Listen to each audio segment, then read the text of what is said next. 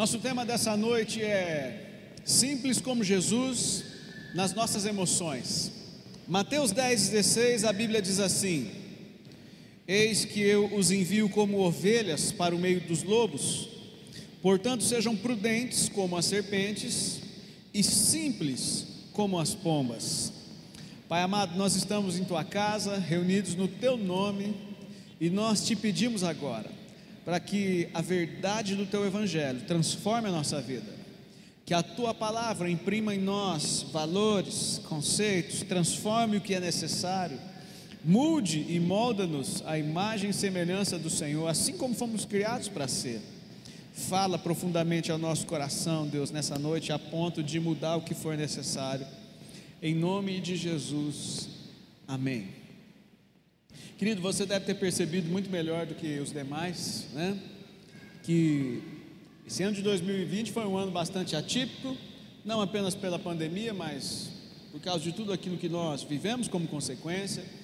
E talvez você experimentou na pele aí um dos grandes vilões, né? Ah, do ano, medo, ansiedade ou, ou coisas parecidas. Eu disse domingos atrás, ou dias atrás, né? Uh, o Sol compartilhou isso comigo sobre uma reportagem que ele viu uh, do aumento de casos simples, né? De coisas que são reflexos de repente da ansiedade, da preocupação. Ele mostrou a reportagem de gente que começou a quebrar o dente do nada, né? E, e como isso aumentou uh, em virtude de toda essa preocupação, da tensão e daquilo que boa parte das pessoas vem vivendo hoje. Eu disse na semana passada uh, que nós já ouvimos, inclusive, até mesmo de psicólogos e de outros profissionais, dizendo que a maioria das nossas preocupações nunca vão acontecer. Existe aí uma, uma conta média que de 80% a 90% daquilo que você se preocupa, talvez nunca aconteça. Uh, e é interessante e engraçado pensar que aquelas coisas que mais nos cansam e nos consomem, na verdade tomaram apenas o nosso tempo e a ansiedade, a, a preocupação nada mais é do que isso. É você paralisar a sua vida, é você deixar de produzir outras coisas mais úteis e importantes para se ocupar com coisas que talvez nunca aconteçam.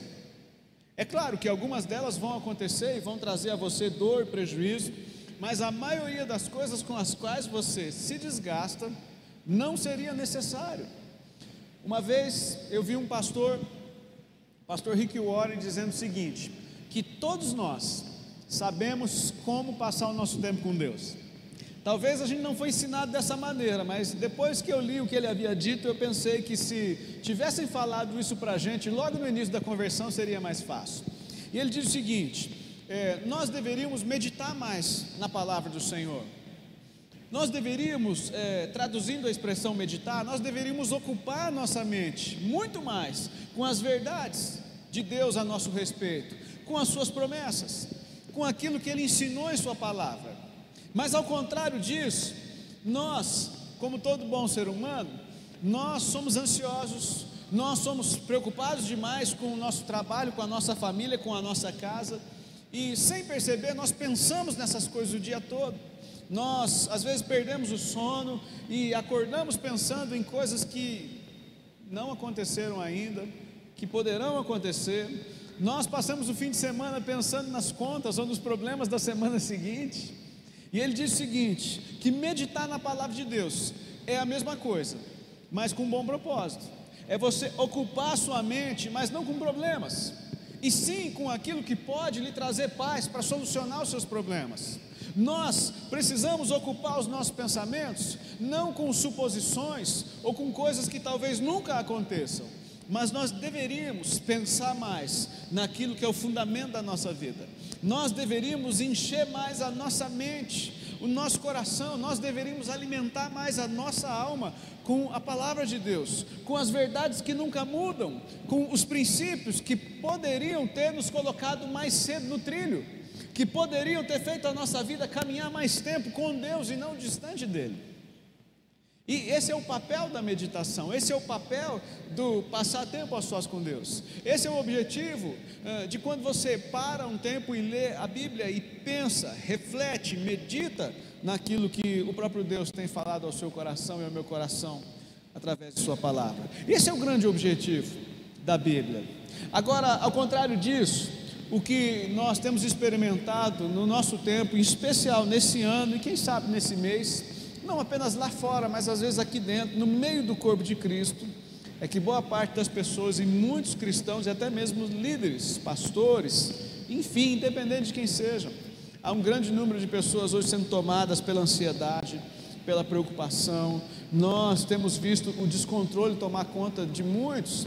Essa semana eu compartilhei uma mensagem no grupo dos líderes da igreja que eu recebi de, de um outro pastor. E há uma estatística dizendo que provavelmente até o fim do ano de 2020, né, agora em novembro e ainda em dezembro, muitos pastores no mundo vão entregar suas igrejas e seus ministérios e dizer: chega, eu não aguento mais, eu dei tudo que podia, para mim não dá. Quando eu li aquilo, eu me entristeci, porque eu sei que aquilo está longe de ser a minha realidade, longe de ser a realidade de alguns amigos meus, longe de ser a nossa realidade, mas essa é a realidade da maioria.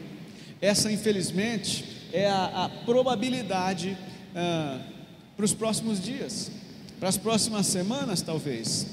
E ao ler aquilo, eu pensei: se homens e mulheres que têm andado com Deus, que são responsáveis pelo rebanho, estão vivendo debaixo dessa pressão, imagine como as ovelhas, como o rebanho do Senhor, como as demais pessoas estão encarando a vida nesses dias.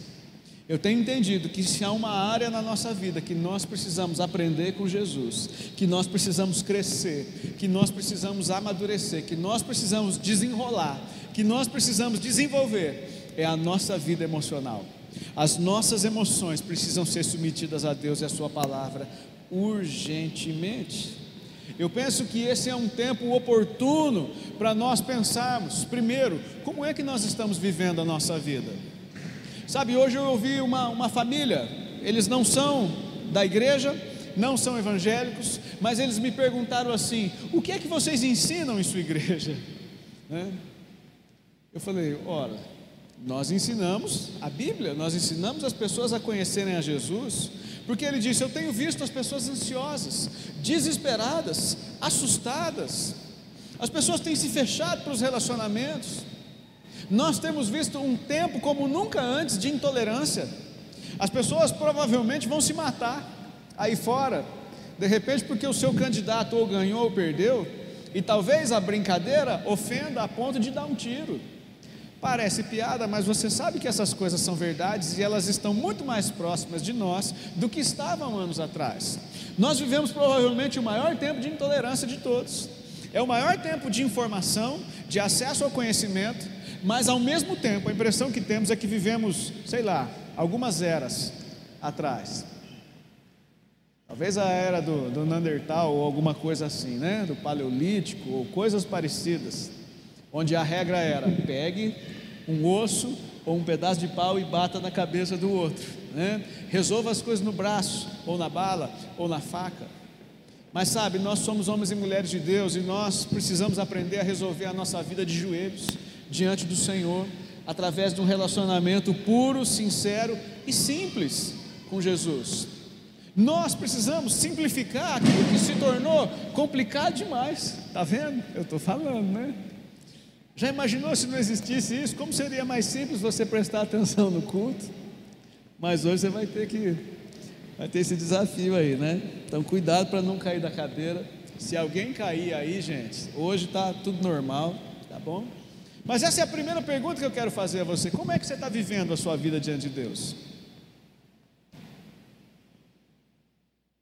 Uma família disse assim para mim, Pastor, como que é ser crente lá dentro, parecer bonzinho, mas fora da igreja ser totalmente diferente? Eu falei, é um problema sério. É um problema. Mas nós estamos tentando. Nós não vamos desistir. Sabe por quê? Porque a nossa imaturidade muda. As nossas emoções, elas não vão determinar a nossa vida e o nosso futuro. Elas podem ser submetidas a Deus a sua alma, o seu passado, as suas decepções, os seus erros não podem determinar o seu futuro.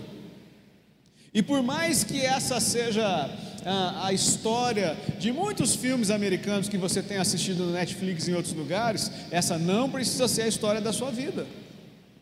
Se tiver alguém do seu lado aí, pega ele pelo braço fala assim: acorda em nome de Jesus, presta atenção. A sua vida não precisa ser aquele roteiro, roteiro fajuto e manjado de Hollywood. A sua vida pode ser aquilo que o Senhor escreveu. Você pode ser um homem, uma mulher abençoado, bem-sucedido, realizado em Deus. Você não precisa deixar que o seu passado diga não, você não é capaz, você não pode. Pelo contrário. O apóstolo Paulo no tempo que, que nem existiam os coaches ainda, já dizia: Eu posso todas as coisas. Eu posso tudo em Cristo Jesus, porque é Ele quem me fortalece. Tudo que eu preciso está no Senhor, Ele é a fonte de tudo, Ele é a razão da minha vida. Como é que você tem vivido seus dias? A correria tem valido a pena?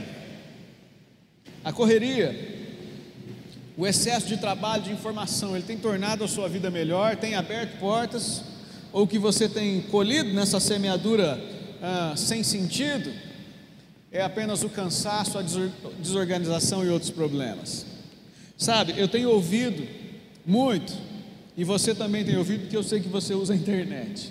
Nós temos ouvido todos os dias que para colher precisa plantar.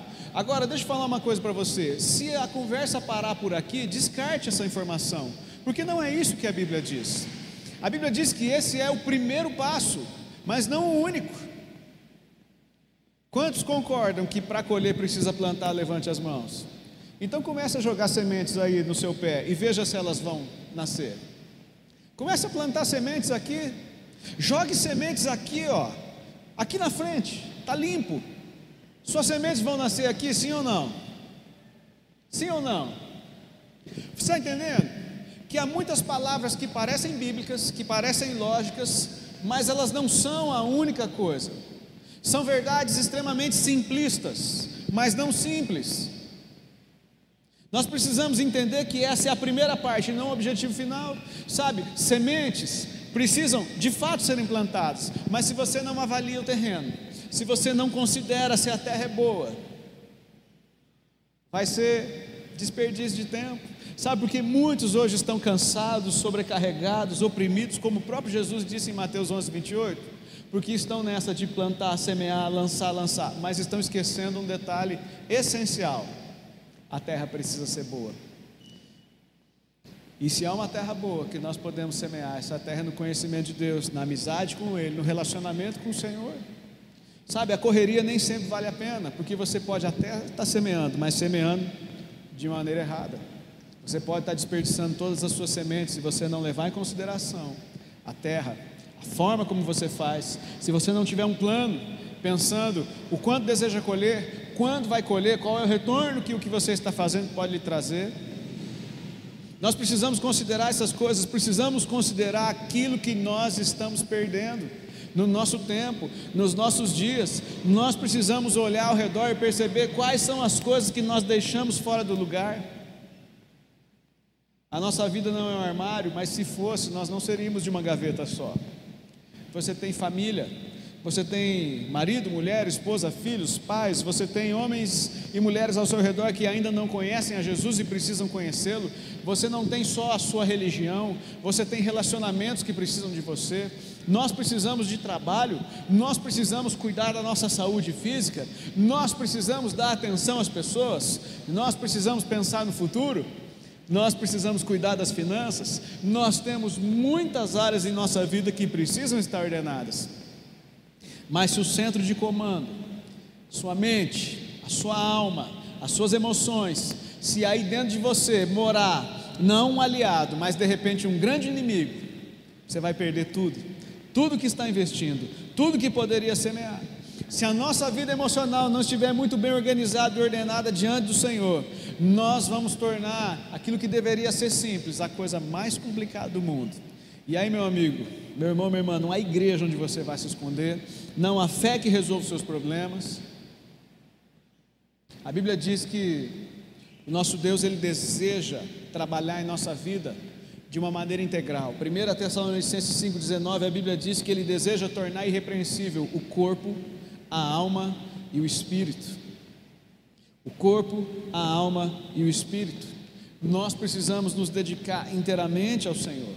Esse tempo é o tempo da gente olhar para os nossos relacionamentos, por exemplo, e perceber o que está complicado demais. É o casamento? É o namoro? O noivado? É a, o meu diálogo em casa com os meus pais? Está complicado demais, é, sei lá, é, no meu trabalho, com as pessoas lá fora? Quais são as coisas que eu posso tornar mais simples? Nós vimos duas, duas semanas atrás o que o dicionário diz a respeito de simplificar.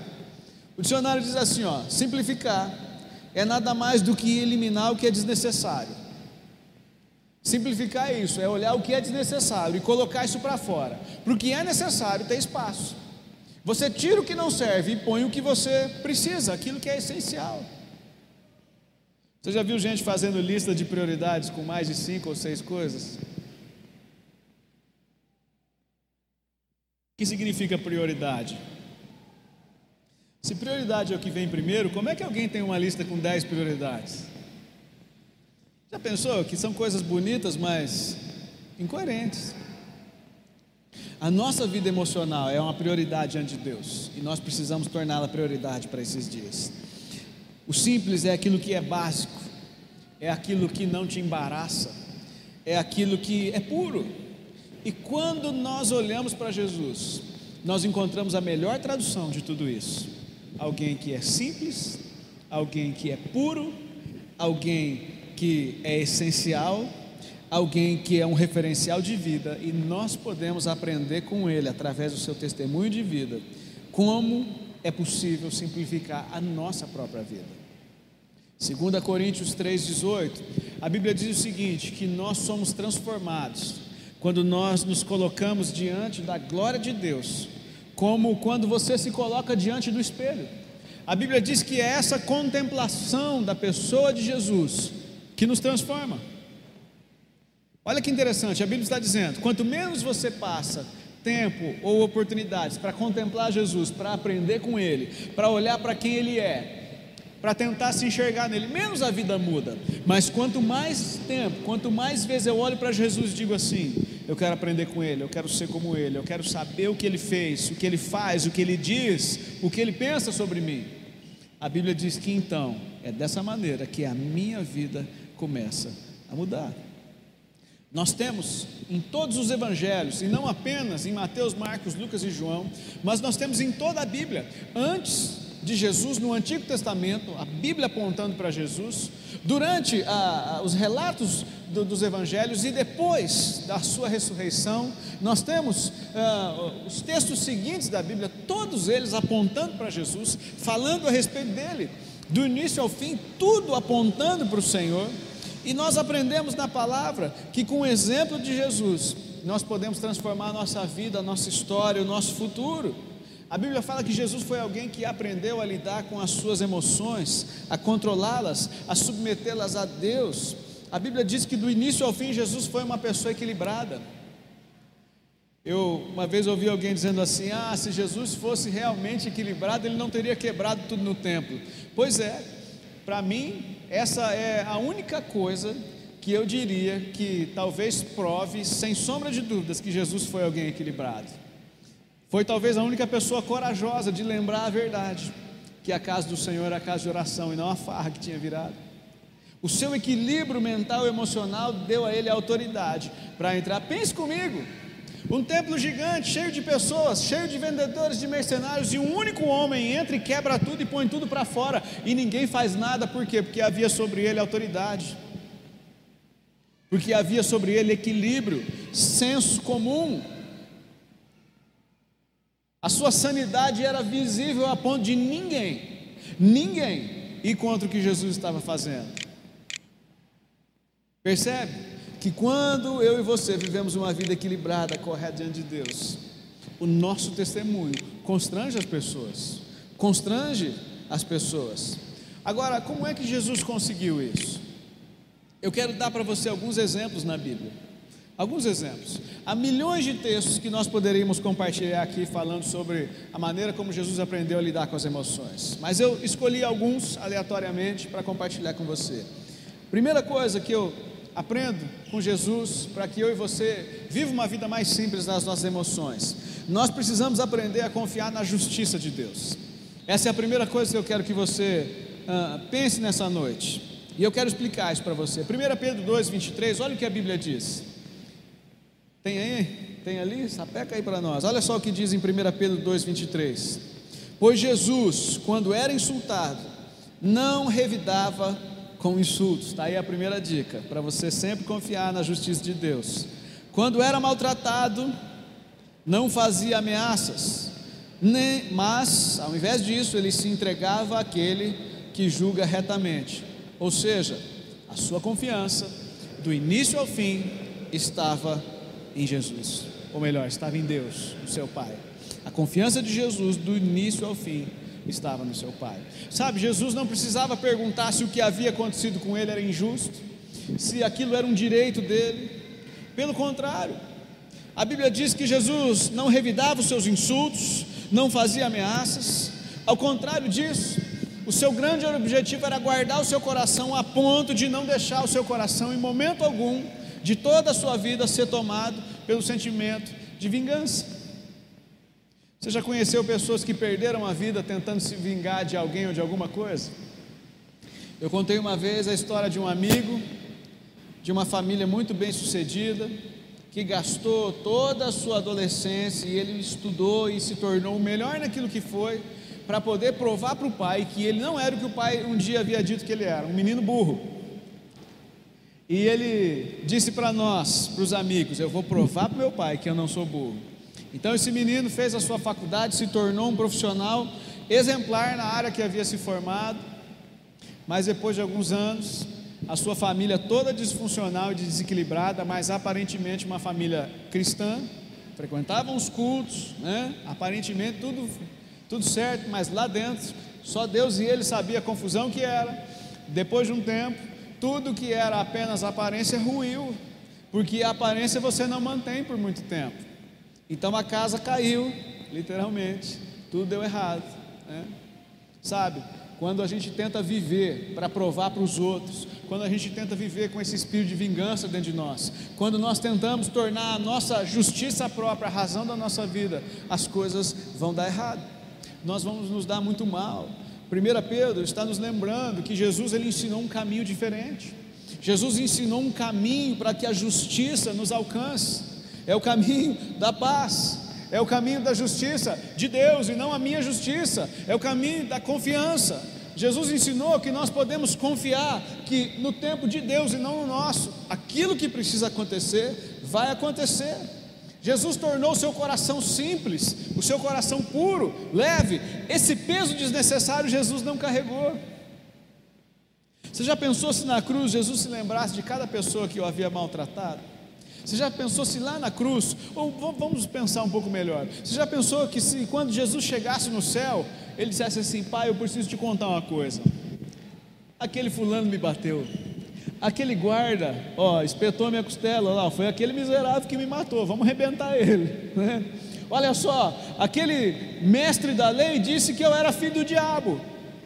E aí, vamos, vamos nos vingar? Você já pensou? Se essa fosse a postura, o coração de Jesus, Agora, por mais absurdo que isso seja, isso infelizmente tem sido a verdade de muitos cristãos. E eu decidi falar disso em primeiro lugar, porque talvez hoje esse seja um espírito que tem tomado o coração de muitas pessoas, de repente não nessa proporção que eu estou compartilhando com você, mas talvez ah, numa proporção menor, por exemplo. Quantas batalhas desnecessárias você tem travado aí na sua vida? Pense aí, por exemplo, e são só exemplos, tá?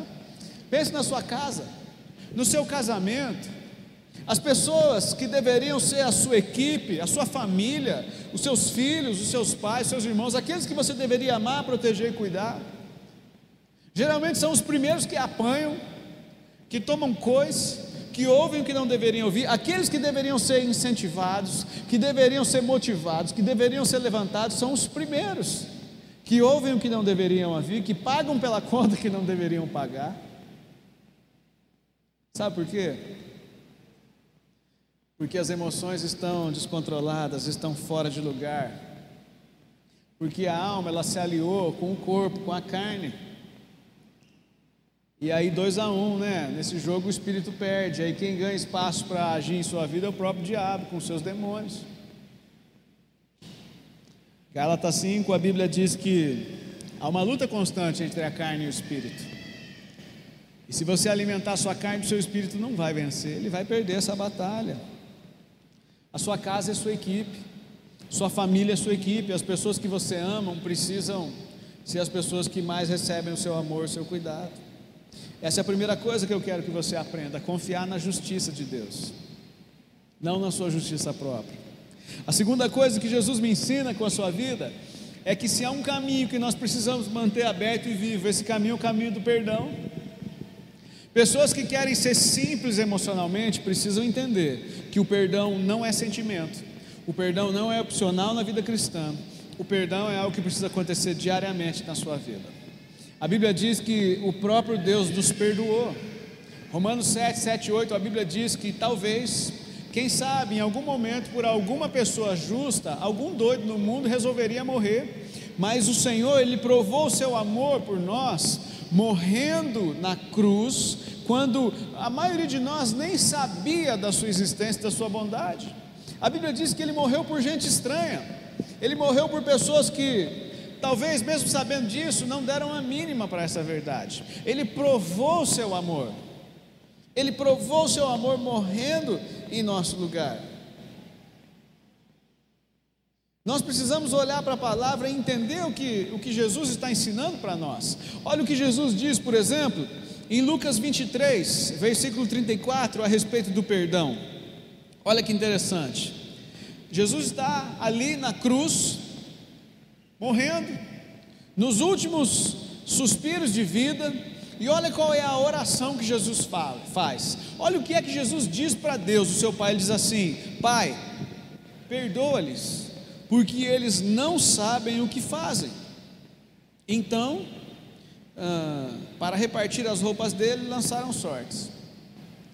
Olha só, enquanto os soldados e alguns ali estão zombando de Jesus, estão humilhando, estão roubando, estão dividindo seus pertences, Jesus está olhando para Deus e diferentemente da maioria ou do senso comum, que diria assim: vocês têm que morrer, vocês são meus inimigos, Jesus está dizendo: Pai, perdoa esses homens, perdoa essas pessoas, eles não sabem o que estão fazendo. Eles estão do lado errado, mas não sabem. Eles não conheceram a verdade que muda, que liberta, que transforma. Jesus ele mantém o caminho aberto, o contato vivo com quem ainda lhe fazia muito mal. E sabe qual era a sua reação? Ele simplesmente perdoava. Ele simplesmente perdoava, e olha só, nós não estamos dizendo de pessoas que conviveriam com Jesus, que ele deveria amar porque eram sua família, ah, ou faziam parte do seu círculo de relacionamentos. São pessoas que desde o início ele sabia que tratariam com ele dessa maneira, mas ele tem uma firme decisão de, de deixar o caminho do perdão aberto. Sabe por quê? Porque o perdão ele faz a emoção ser simples. Diga para quem está aí com você: o perdão faz as suas emoções serem mais simples. Você quer ser menos complicado? Então aprenda a dizer assim: me perdoe. Sabe, não, não importa se você tem 20, 30, 40, 60, 70, 80 anos de vida, é mais fácil ser simples do que ser um esquisitão, né? E morrer com esse negócio aí, tornando a sua vida uma desgraça, de, de complicada e de enrolada. Pessoas que não perdoam, elas se tornam complicadas, com emoções complicadas, elas não podem ver o outro, não podem nem ouvir o nome, guardam mágoas, e como a própria Bíblia diz, elas começam a criar e a cultivar raízes no seu coração e na sua alma, raízes de amargura que vão tornando a vida ainda mais amarga e difícil, ano após ano. Sabe aquele ditado popular que diz que o tempo é remédio e o tempo resolve as coisas? Em qualquer lugar do planeta, mas não para o povo de Deus, porque não há lugar algum que a Bíblia diz isso. Pelo contrário, o tempo não é remédio. Quem cura é Jesus, quem salva é o Senhor Jesus, quem muda e transforma a nossa vida é o Senhor Jesus, não o tempo. Se o tempo curasse, as farmácias venderiam relógio, não remédio. É simples, é só prestar atenção. Quem sara a nossa vida é o Senhor. O perdão liberta. Agora, viver preso é algo muito complicado. Viver amarrado a coisas, pessoas e situações que nós não precisaríamos carregar conosco é muito complicado. Perdoar faz a vida emocional mais simples. Perdão é algo próprio de gente simples, gente que não tem justiça própria. E o perdão é uma forma simples de manter os seus relacionamentos vivos, conectados, abertos e seguindo adiante. Jesus sabia que Judas roubava. Jesus sabia que Judas vivia metendo a mão na sacolinha e pegando moedas. E o próprio Jesus sabia que Judas seria o seu traidor, porque havia uma promessa, ou melhor, uma profecia no Antigo Testamento, falando a respeito do traidor. Jesus sabia quem era. Agora leia os evangelhos. Estude a maneira como Jesus lidava com esse homem. Sabe, mesmo sabendo que Jesus seria traído por ele, a postura de Jesus é a postura de alguém que ama, sem esperar nada em troca. Jesus serviu Judas do início ao fim, com bondade, com respeito, mesmo sabendo o que aconteceria. A vida hoje é um pouco mais simples. Se nós temos um negócio, por exemplo, sabemos que alguém da nossa equipe que nos trai, que vai nos prejudicar, a gente manda embora e resolve o problema. Mas olha, não era a opção que Jesus tinha. Na verdade, ele tinha. Tinha sim a opção, mas não é a opção que ele faz. E eu entendo que Jesus está deixando aqui para nós um modelo de como nós podemos viver. Há pessoas em sua vida que você não tem como despedir, a não ser matando, né? Fala sério. Hoje à tarde eu encontrei uma enfermeira e ela disse assim para mim: Meu marido faleceu faz três meses. Eu falei, meus pêsames. Ela falou assim, graças a Deus. Como assim? Ela falou assim, não, eu não sou viúva, eu sou liberta. Eu falei, eu não estou ouvindo uma coisa dessa não. Ela falou, pois é, pastor. Me perdoe aí pelo desabafo, mas essa era a minha vida. Hoje eu sou feliz. Eu falei, que legal, hein? Ela falou, estou indo na igreja. Eu falei, meu pai amado, não fale isso aí lá na igreja não, hein? Aí depois ela brincou e riu, aí ela me explicou a situação. Ela falou: Olha, minha vida sempre foi um problema. Eu sempre vivi presa. Meu coração sempre foi cheio de ódio, de rancor, de amargura. Eu nunca perdoei. Me desculpe aí a liberdade, mas hoje eu vivo como uma mulher liberta, sim, sem peso algum, mas também livre aqui dentro, ó, porque eu entendi que não era a morte que resolveria os meus problemas, porque eu poderia ser viúva, mas continuar com o coração amargo, dolorido e preso. Eu falo, mas quando encontrei Jesus e me abri para isso, as coisas mudaram. E é verdade, a Bíblia ensina isso. Quando você lê Efésios 4, 31 e 32, sabe qual é a orientação que Paulo dá para a igreja de Éfeso? Ele diz assim: sejam rápidos em perdoar. Parece um texto simples demais, mas ele está aí na sua Bíblia, Efésios 4, 31 e 32. Sejam rápidos em perdoar, não demorem, não esperem, perdoem, sejam rápidos em perdoar. Sabe por que, que Paulo está dizendo isso? A resposta está lá em 2 Coríntios 2, 10 a 11. Paulo está dizendo: sejam rápidos em perdoar por um objetivo, para que o diabo, para que Satanás, o vosso adversário, o vosso inimigo, não tome vantagem na vida de vocês. Porque a falta de perdão não apenas te prende a essa pessoa, como também abre uma porta para o diabo agir. Falta de perdão não é só para o seu orgulho ficar gritando aí, achando que você está ferindo alguém, não. Me perdoe a sinceridade, mas falta de perdão é talvez a maior burrice que um crente pode cometer na vida. Porque quem perde é você, quem sofre é você, quem é amaldiçoado é você. E quem abre a porta para Satanás entrar e tomar vantagem sobre a sua vida é você. O perdão é importante, querido, para que você seja livre e abençoado. E nós precisamos ser rápidos em perdoar, para que Satanás não leve vantagem, e a rapidez também, para que essa falta de perdão não comece a criar raízes. Você já plantou alguma coisa? Que seja um feijão num copo de café com algodão molhado, mas você já deve ter plantado alguma coisa. Você sabe que as raízes precisam de tempo para se desenvolverem. E é claro que aquilo que não tem raiz cai. Agora, em Hebreus 12, 15, a Bíblia fala que o mal também cria raiz dentro de nós. A amargura, a falta de perdão cria raízes que podem nos matar, que podem envenenar a nossa alma e nosso coração.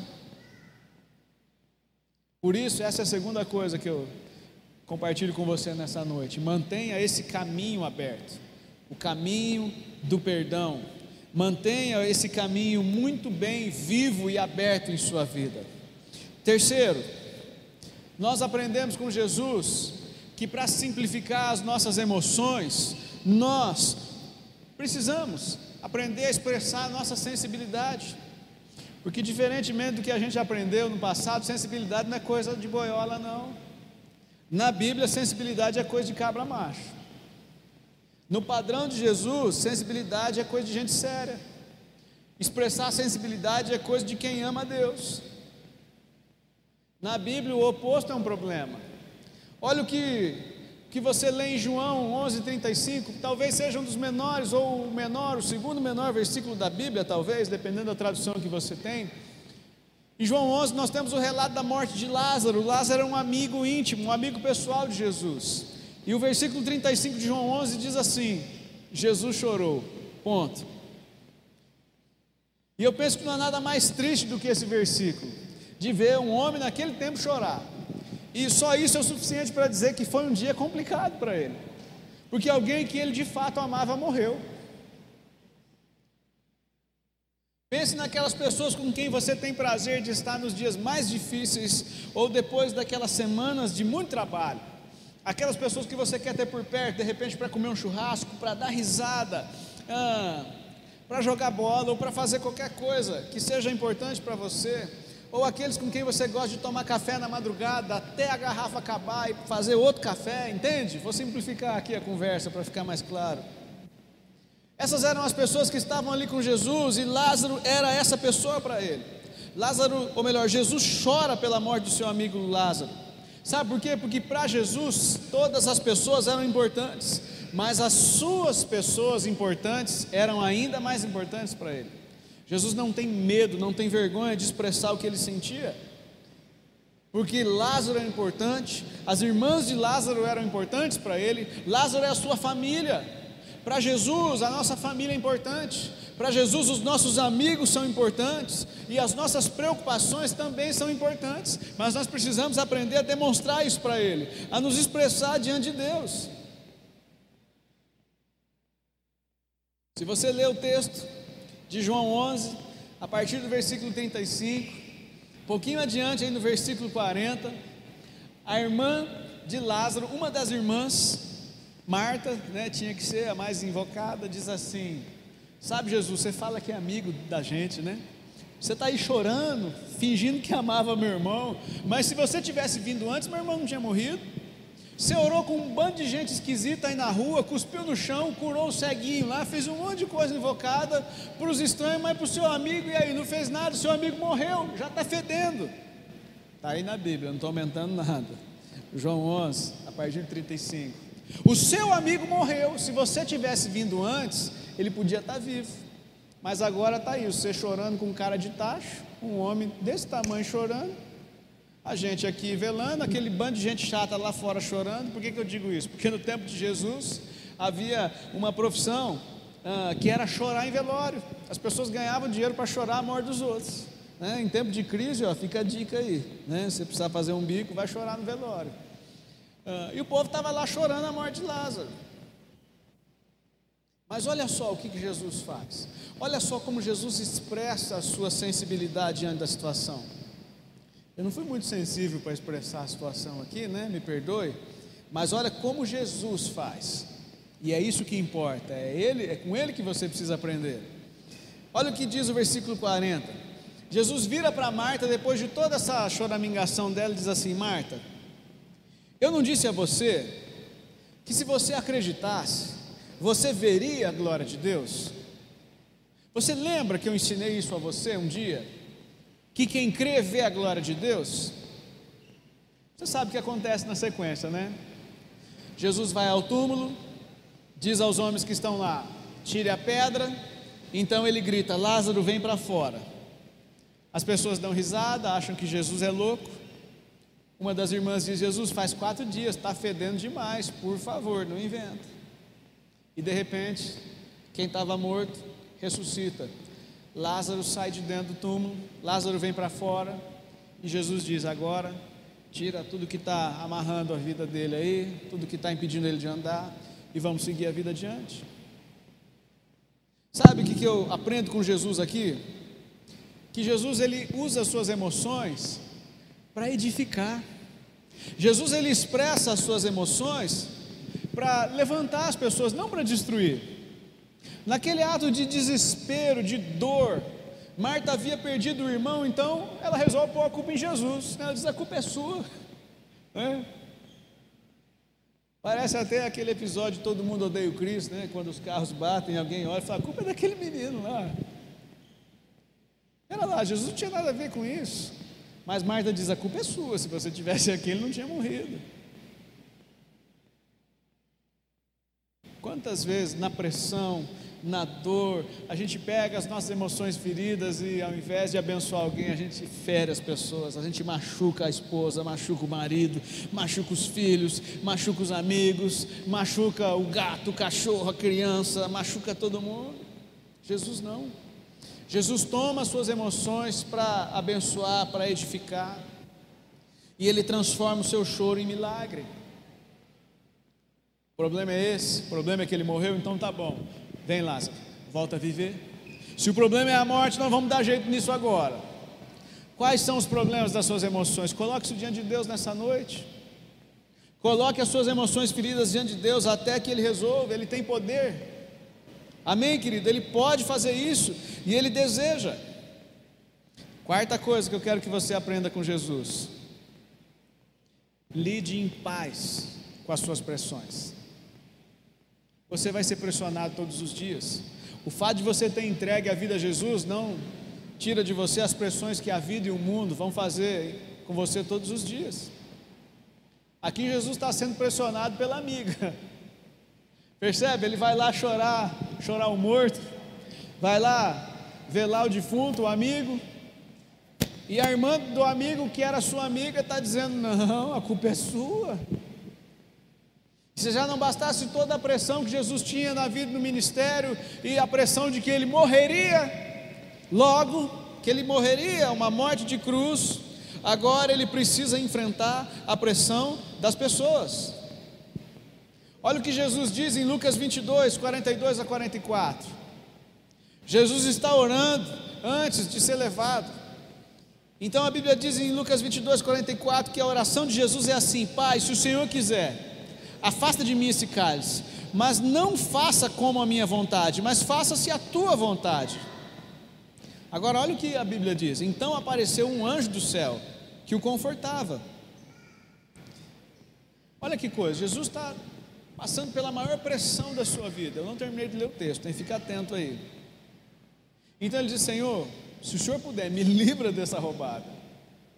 Mas olha só, faça-se a tua vontade, não a minha. E a Bíblia diz que nesse momento de, de muita pressão, a Bíblia diz que um anjo do Senhor vem para confortar Jesus, vem para trazer consolo, alívio sobre a sua alma.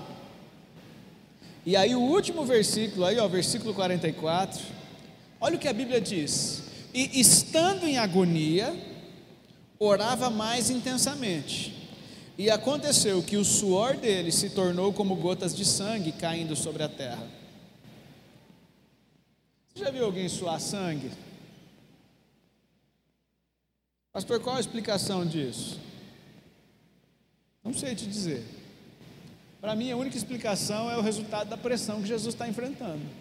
Ninguém espremeu ele ali contra as pedras. Mas imagine que nessa hora Jesus tem toda a pressão do mundo sobre os seus ombros. A profecia de Isaías 52 diz que ele levou sobre si todos os nossos pecados. Ele levou sobre os seus ombros o peso dos nossos pecados. O castigo que nos traz a paz estava sobre ele, e por suas pisaduras nós fomos sarados. Para mim, essa é a resposta. Por que, que Jesus sua sangue? Porque o peso do mundo está sobre ele. Mas sabe o que é que Jesus faz no momento da maior pressão da sua vida? Como é que você é emocionalmente falando quando você é pressionado? Pensa aí, quando a sua esposa te aperta, quando seu marido te aperta, quando os filhos te pressionam, quando alguém está te cobrando, de repente o seu chefe dizendo, oh, pelo amor de Deus, já deu o prazo, venceu, cadê o horário, o serviço, enfim, quando você é muito pressionado, como você reage? As suas pressões são ao menos significativas comparada à pressão que Jesus está passando aqui nesse texto? Vamos aprender como é que Jesus reage diante disso? A Bíblia diz que enquanto Jesus está ali suando sangue, sabe o que ele faz? Leia o texto depois em casa. Lucas 22, a partir do 44. Jesus dedica aquela noite para orar pelas pessoas. Jesus ora pela igreja. Jesus ora pelos seus discípulos. Jesus ora pelo povo de Deus, pela nação. Jesus ora por arrependimento. Jesus ora por mim e por você naquela noite. Nós somos frutos hoje da oração que Jesus fez provavelmente na noite de maior pressão sobre sua vida. Porque diante da pressão, Jesus ainda demonstra compaixão, ele pensa na salvação, ele pensa no projeto de Deus para cada pessoa. Quantos de nós nos perdemos em pressões muito menores do que essa? A gente se perde nas pressões do dia a dia, pressões em casa, no casamento, nos filhos, no trabalho, nos relacionamentos. Fala sério. Parece uma piada e de muito mau gosto, mas se você abrir a internet, as redes sociais, vai perceber quantas pessoas aí estão tirando a própria vida hoje por um amor não correspondido. Pessoa cheia de experiência de vida, né? Com 16, 17, 18 anos, né? Tirando a vida porque o grande amor, né? Aquele amor de três dias ou uma semana talvez, não o quis mais. Nós vivemos na geração mais desequilibrada de todas a geração mais imatura de todas, a geração com mais informação e menos maturidade é a nossa. Nós precisamos urgentemente aprender com Jesus a viver uma vida simples nas nossas emoções. Nós precisamos chorar, mas chorar pelos motivos certos. Nós precisamos chorar, mas chorar pelas pessoas. Nós precisamos chorar por nós mesmos mas nós precisamos chorar com fundamento na palavra de Deus. Nós precisamos chorar pelos motivos corretos. Quinta lição que eu aprendo com Jesus. Nós estamos caminhando para o fim, tá bom? Aprenda a se libertar do domínio do pecado. Não é só do pecado, mas é do domínio que o pecado tem sobre a sua vida. Você quer simplificar suas emoções? Então comece a olhar para trás e a perceber cada porta que você ainda não fechou na cara do diabo. Relacionamentos mal resolvidos que você, cristão, ainda não resolveu, vícios que você já deveria ter se liberto, uh, sentimentos que você já deveria ter resolvido, princípios ou coisas que no dia que você entregou sua vida para Jesus, você fez um voto que deixaria para trás, mas você ainda carrega. De repente são pensamentos ou mesmo ideais, valores que você ainda diz assim: eu não concordo, eu acho que isso não é um problema. Então a gente começa a querer usar a teologia, a gente começa a procurar argumentos na própria Bíblia e sabe, para mim essas são as pessoas que amanhã ou depois vão estar repetindo aquilo que a gente ouve por aí. Temos que atualizar a Bíblia, né? temos que atualizar isso ou aquilo. Sabe, todo mundo quer atualizar alguma coisa, só não querem atualizar a vida diante de Deus, só não querem resolver as suas emoções doentias diante do Senhor. Nós queremos a glória de Deus, mas não queremos pagar o preço para que isso aconteça. Sabe, a vida com Deus, a vida abundante que Deus propõe, ela tem um preço. Então nós precisamos sim nos livrar não apenas do pecado, mas do domínio que ele tenta ter sobre nós. Gálatas 5:1 Jesus diz assim: "Foi para a liberdade que Cristo vos libertou. Portanto, vivam como homens libertos e não mais como escravos." Parece redundante demais o texto, mas ele faz todo sentido. Quando o apóstolo Paulo escreve para a igreja dos Gálatas, ele está dizendo: "Vocês já foram libertos." O preço já foi pago na cruz, mas vocês ainda vivem e pensam como se fossem escravos. Vocês ainda tentam trazer para a vida de homens livres os hábitos, os maus hábitos, os erros da velha vida. Vocês se dizem livres, mas têm uma mente e um coração de pessoas que ainda são escravas. Vocês são escravos do medo, são escravos das complicações que vocês não poderiam e não necessitariam de carregar. Agora a Bíblia diz que Jesus foi alguém sem pecado. E entenda bem, todos nós somos falhos, todos nós somos pecadores, todos nós necessitamos da glória de Deus. Mas apesar disso, nós podemos aprender com Jesus como nos tornar livres do domínio de tudo isso. Em Hebreus 4,15, a Bíblia diz o seguinte: Pois não temos um sumo sacerdote que não possa compadecer-se das nossas fraquezas, mas sim alguém que, como nós, passou por todo tipo de tentação, porém sem pecado. Então entenda uma coisa: quando Jesus diz a você que você tem poder e autoridade para vencer o pecado e o domínio do pecado sobre a sua vida, é porque essa é a verdade, essa verdade não muda. Você sim tem poder e autoridade que o próprio Deus delegou sobre você. Você pode levantar a sua cabeça e dizer não para o pecado. Mas aí as pessoas dizem assim: não, ele não teve culpa. Quando viu já tinha acontecido. Tem culpa sim. Se você entregou a sua vida um dia para Jesus, sinto muito, por mais doloroso que isso seja, nós precisamos ser maduros o bastante para assumir os nossos erros diante de Deus. A Bíblia diz que o Senhor não colocaria sobre nós nenhum peso, nenhuma tentação que nós não pudéssemos suportar. Então, aquilo que nós cedemos um dia, não foi porque não éramos capazes, foi porque não estávamos dispostos a pagar o devido preço. É simples a resposta. E é essa simplicidade que precisa voltar a reger a nossa vida diante de Deus. Nós precisamos voltar a cuidar para que o pecado não nos domine mais. Nós precisamos voltar a depositar a nossa vida diante do Senhor de tal maneira que nós sejamos livres desse domínio diabólico que tenta nos fazer relativizar a fé e a vida com Cristo.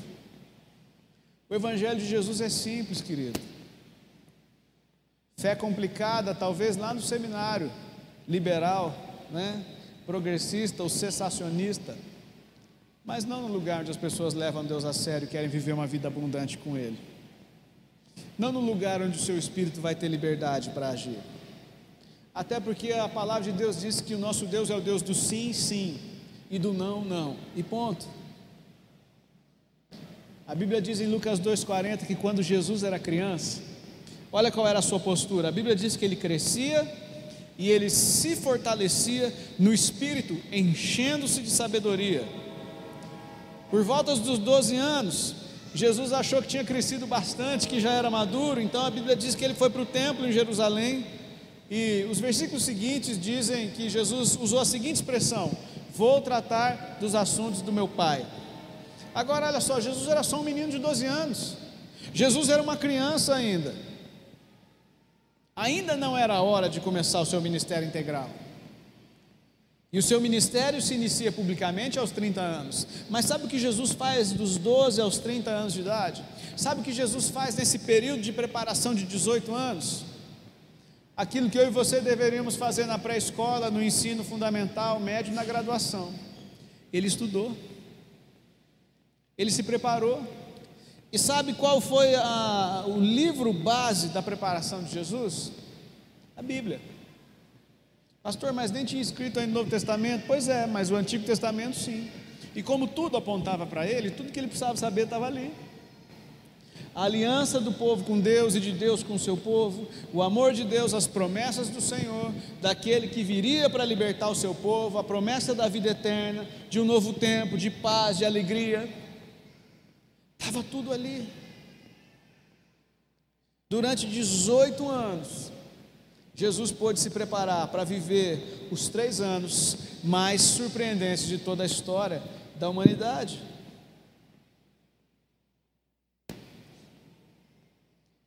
Eu estou dizendo isso porque eu e você, nós nunca seremos capazes de dizer não aqui dentro para os nossos sentimentos se nós não tivermos dentro de nós um conhecimento firme de Deus e da Sua palavra.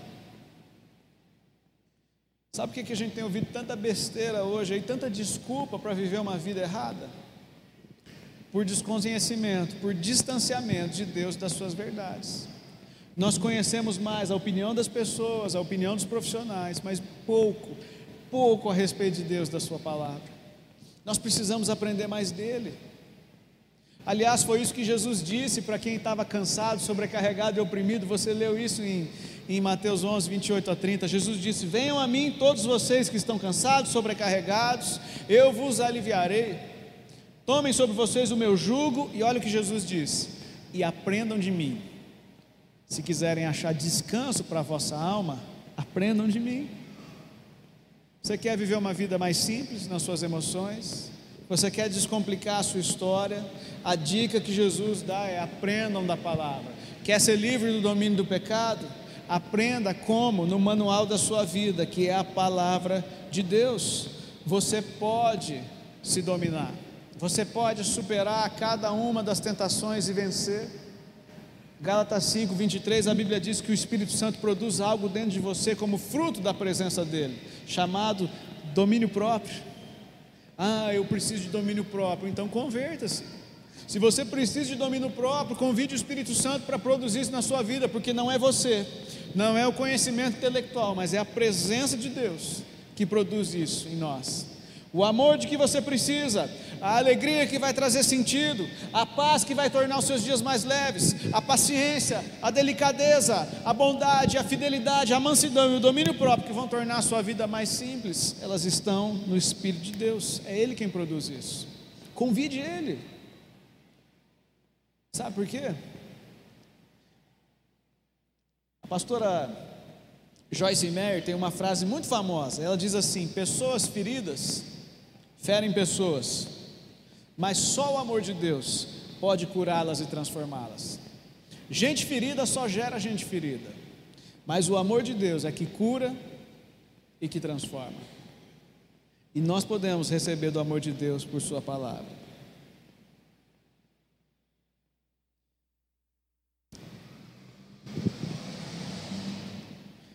Eu preciso te falar mais algumas coisas. Eu queria orar e encerrar, mas eu não posso deixar de falar disso. Sexta coisa que eu quero que você guarde aí no seu coração: cuide da sua saúde emocional. Parece redundante o que eu estou dizendo para você, mas olha só: alguns de nós comprou uma bicicleta e começou a pedalar. Outros compraram um relógio, um monitor cardíaco ou um plano na academia e começaram a treinar. Outros, né, que não tinham como fazer nada disso, botaram um tênis, um chinelo havaiano e foram andar na rua. Maravilha, a gente dá um jeito. Alguns fazem dietas, outros ligam para fisioterapeuta socorrer, né, quando tudo dá errado. Mas enfim, a gente sempre dá um jeito. Quando a gente passa por problemas espirituais, nós oramos, procuramos a Deus, procuramos os nossos líderes para orarem conosco.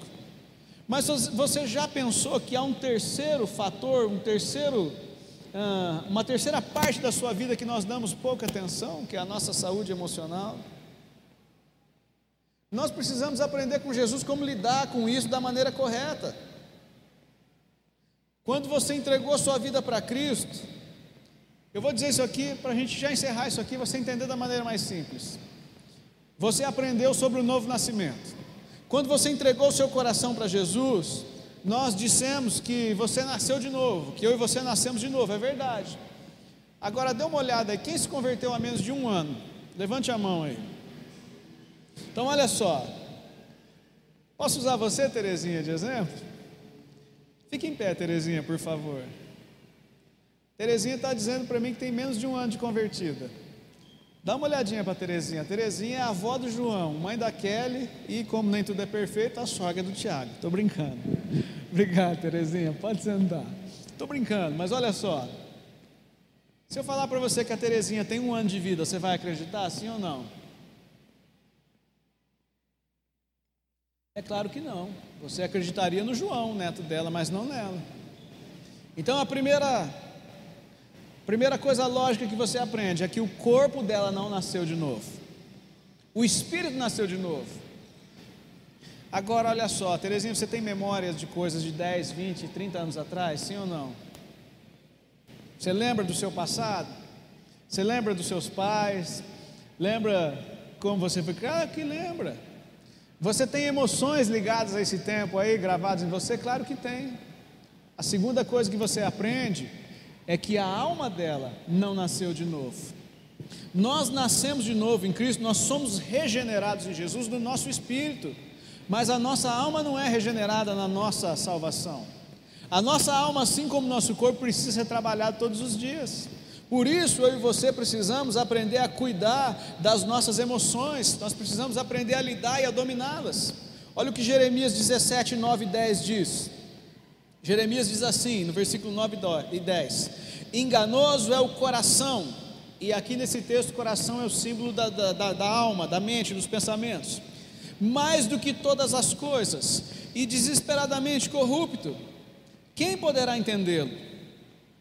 Eu sou o Senhor, som do coração, eu provo os pensamentos para dar a cada um segundo os seus caminhos, segundo o fruto de suas ações. Olha o que o profeta está dizendo. A nossa alma não é confiante, pelo contrário, ela é desesperadamente corrupta. Olha o que Provérbios 4, 23 diz sobre tudo o que se deve guardar. Guarde bem o seu coração, porque dele procedem as fontes da vida. Guarde os seus pensamentos, guarde os seus sentimentos, guarde a sua alma, porque a sua vida depende disso. Cuide dela com carinho. A sua mente é o campo de batalha da sua vida, é onde o espírito está lutando aí com a sua alma, com seus sentimentos, com as suas emoções. E talvez a maior crise que cristãos enfrentam hoje é de saber se aquilo que eles estão ouvindo é Deus falando ou é as nossas emoções falando. Você não precisa levantar a mão, mas você já passou por isso? Já teve essa terrível dúvida de saber quem é que está falando? Quem é que está tentando orientar você em alguma coisa? Mas tem uma maneira simples de avaliar isso. Deus tem pressa, sim ou não? Tem muitos pregadores aí querendo imitar com essa frase, né? Deus tem pressa. Eu não acho que Deus tenha pressa. A Bíblia diz que Ele é o Senhor do tempo. A Bíblia diz que Ele trabalha a tempo e fora de tempo. Por que, que Deus teria pressa? Deus é um ser infinito. Deus não tem começo, meio e nem fim. A Bíblia diz que Ele sempre existiu. Ele, ele é desde o início. Qual a lógica de alguém como Deus ter pressa? Quem tem que ter pressa é a gente. Quem não tem tempo sou eu e você. Quem deve cuidar do tempo sou eu e você. Então lembre o seguinte: que quando for a sua alma falando, se ela estiver te apressando, querido, pode ter certeza que não é Deus, é você mesmo. Mais ou menos quando uns cabra bem vivido aparecem no gabinete do pastor, né? Da pastora dizendo assim: Ó, estou orando aí com uma pessoa.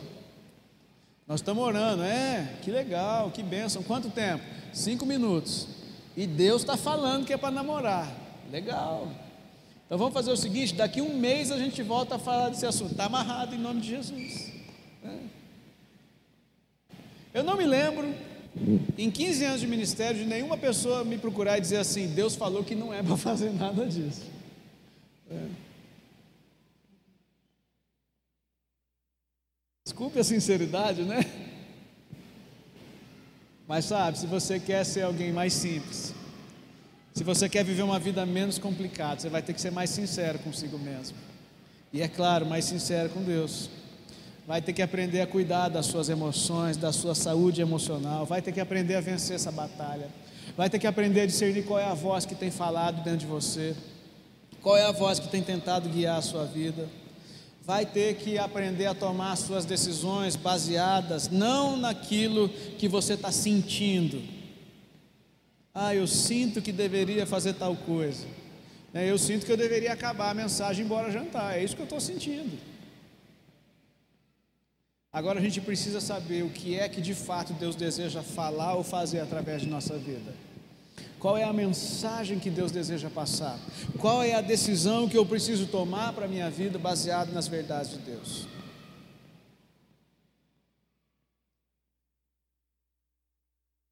Sétima coisa, É, hoje vai longe, hein? Aprenda a ser um abençoador. Lucas 6, 28. Se você quer simplificar a sua vida e as suas emoções, olha o que Jesus ensina em Lucas 6, 28. Abençoe aqueles que o amaldiçoam e ore por aqueles que maltratam você. Ah, o fulano diz que o meu candidato é um vagabundo. Tranquilo. Ora por ele e ora pelo candidato dele, então. Ah, o fulano diz que eu não vale nada. É verdade, né? A gente não vale muita coisa mesmo, mas Jesus diz que vale. Então a gente fica com Jesus. Abençoe esse miserável, em nome de Jesus. Ora por ele. Abençoe aqueles que te amaldiçoam. Ore por aqueles que te maltratam. Ah, pastor, é fácil falar. É verdade, é tão fácil falar na pregação, ninguém está respondendo ou discordando, né? Mas eu quero desafiar você junto comigo a tornar essa palavra uma verdade. Ser um abençoador você quer ter emoções mais simples, quer viver uma vida menos complicada? Ah, o meu vizinho, ele não gosta de mim, mas a gente gosta dele. E a gente vai abençoar a vida dele. Ah, a igreja vizinha não gosta do nosso jeito de ser igreja. Tranquilo, mas nós gostamos deles, porque eles são de Jesus também. Nós vamos abençoar. Ah, pastor, a minha família não gosta de você porque você é crente, eles não são. Não tem problema, mas eu amo cada um deles e nós vamos orar e vamos abençoá-los. Porque isso é o mínimo que Jesus espera de nós. E por último, glória a Deus, aleluia, para a gente encerrar, a oitava coisa que eu quero que você guarde no seu coração é que se você quer ser a pessoa mais simples nas suas emoções diante de Deus, lembre-se de umas chaves essenciais que nós vamos trabalhar em todo o mês de dezembro. Mês de dezembro é o nosso mês da gratidão. E essa é a última coisa que eu quero encerrar nessa noite com você. Aprenda a ser grato por Deus. Por tudo. Aprenda a ser grato a Deus por todas as coisas. Pastor, tudo, tudo, tudo mesmo. E quando eu digo tudo, tudo significa as alegrias, mas também as tristezas, o que deu certo, mas aprenda a agradecer a Deus pelo que deu errado e te ensinou alguma coisa de útil na vida. Salmo 118, versículo 1, a Bíblia diz assim: Deem graças a Deus, deem graças ao Senhor, sejam gratos, exerçam gratidão a Deus, porque Ele é bom, porque a sua misericórdia dura para sempre. Não sei se você já teve o trabalho de ir lá no Google e pesquisar aquele versículo que Deus é bom o tempo todo, o tempo todo Deus é bom, e você descobriu que esse texto não existe, mas você tem um fundamento para ele aqui em Salmo 118, versículo 1. Se a sua misericórdia dura para sempre, significa que em todo tempo ele continua sendo bom e bom para sempre. A bondade de Deus é uma ferramenta que vai ajudá-lo a viver uma vida mais simples ser grato porque Deus é bom até nas situações ruins, vão tornar a sua vida muito menos complicada. Você pode sorrir mais, você pode brincar como uma criança, você pode deixar o peso para trás e viver uma vida livre, porque isso é o que Deus planejou para nós. Você pode descomplicar suas emoções se desejar viver o melhor dessa vida. E é isso que Deus sonhou para nós. Feche os seus olhos em nome de Jesus. Se você puder ficar em pé no seu lugar, querido, para não dormir, faça isso rapidamente.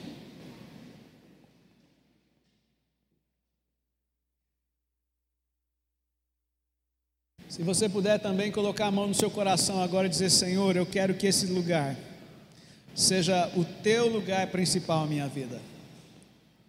Eu quero que o Senhor seja o dono do meu coração, o rei do meu coração. Eu oro para que esse lugar seja a tua casa.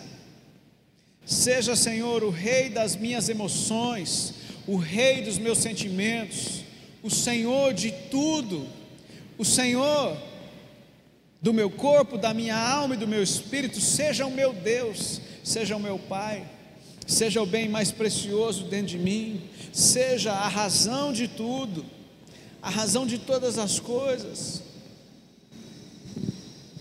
Seja tudo em mim nessa noite, Pai. Senhor, nós estamos reunidos aqui como igreja, como povo de Deus, para dizer que nós reconhecemos que só o Senhor pode tornar a nossa vida muito mais simples, muito mais eficaz. O Senhor nos disse em tua palavra que deveríamos aprender a viver uma vida simples como as pombas, sem muito enfeite, sem muitas complicações, sem muitos arranjos é o que nós te pedimos agora, Pai. Nessa noite nós deixamos o medo nesse altar, colocamos diante do Senhor a ansiedade, as preocupações, Nós também colocamos diante do Senhor agora, Pai, toda a justiça própria. Todas as vezes que nós achamos que as pessoas agiram injustamente conosco, nos magoaram, nos feriram, nós depositamos essas pessoas no teu altar agora. Querido, se você quer descomplicar, quer desenrolar, quer ser simples, fale isso para Deus agora. Aí dentro do armário do seu coração, da sua alma, comece a tomar agora cada cadeado que está enferrujado aí, simbolizando a falta de perdão para alguma pessoa. Comece a depositar isso no altar do Senhor. Comece a dizer, Senhor, eu quero nessa noite reabrir esse caminho do perdão na minha vida.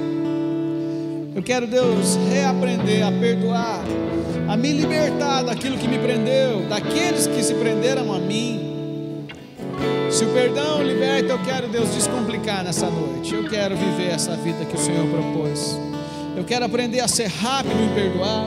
Eu quero sim, Senhor, fechar as portas hoje para Satanás não ter vantagem mais em minha vida. Eu quero nessa noite arrancar do meu coração toda a raiz de amargura que tem trazido sofrimento e dor. Quero aprender a expressar diante do Senhor toda a minha sensibilidade. Eu quero usar essas verdades para edificar, para construir, para levantar pessoas. Eu não quero usar, Deus, as minhas emoções para ferir, para derrubar. Me perdoe pelas vezes que eu falhei com isso, Senhor. Me ajuda, Pai. Me ajuda a usar as minhas emoções para edificar as vidas e o reino de Deus. Isso para o Senhor, diga a Ele, Senhor, me ensina a lidar com as pressões. Eu não quero mais perder a cabeça diante das pressões, por menores ou maiores que sejam. Eu quero guardar a minha mente e o meu coração no Senhor. Nessa noite nós te pedimos, o Espírito Santo de Deus, produza domínio próprio em nossa alma. Ensina-nos, Deus, a sermos homens e mulheres segundo o teu coração, livres de todo domínio do pecado. Eu oro, Senhor, para que nós aprendamos a viver como pessoas livres, que a mente de escravos caia por terra nessa noite, em nome de Jesus. Que o Teu Espírito Santo nos renove hoje com poder e autoridade para dizer não para o pecado, para dizer não de uma vez por todas para as coisas que ainda têm nos amarrado a uma vida do passado, a uma vida amarga, a uma vida de péssimas lembranças. Nessa noite, Deus, abre os céus e desce sobre nós com cura, com restauração, novidade de vida. Abre os céus e desce sobre a tua igreja, Pai, com libertação. Traz, Senhor, emoções simples, almas curadas, saradas, livres, leves, libertas, em nome de Jesus. Em nome de Jesus, Pai. Eu oro, Deus, para que os teus filhos e filhas sejam abençoadores, que os seus lábios possam manifestar palavras de bênção, palavras, Senhor, de graça e glória, que haja alegria sendo multiplicada na vida da tua igreja e do teu povo, que haja, Senhor, simplicidade, que haja liberdade no meio do teu povo, em nome de Jesus. Derrame nesse tempo sobre a tua igreja uma unção, Senhor, de gratidão eu oro, Senhor, para que a bondade do Senhor comece a ser reconhecida e expressada nas vidas e nos lares.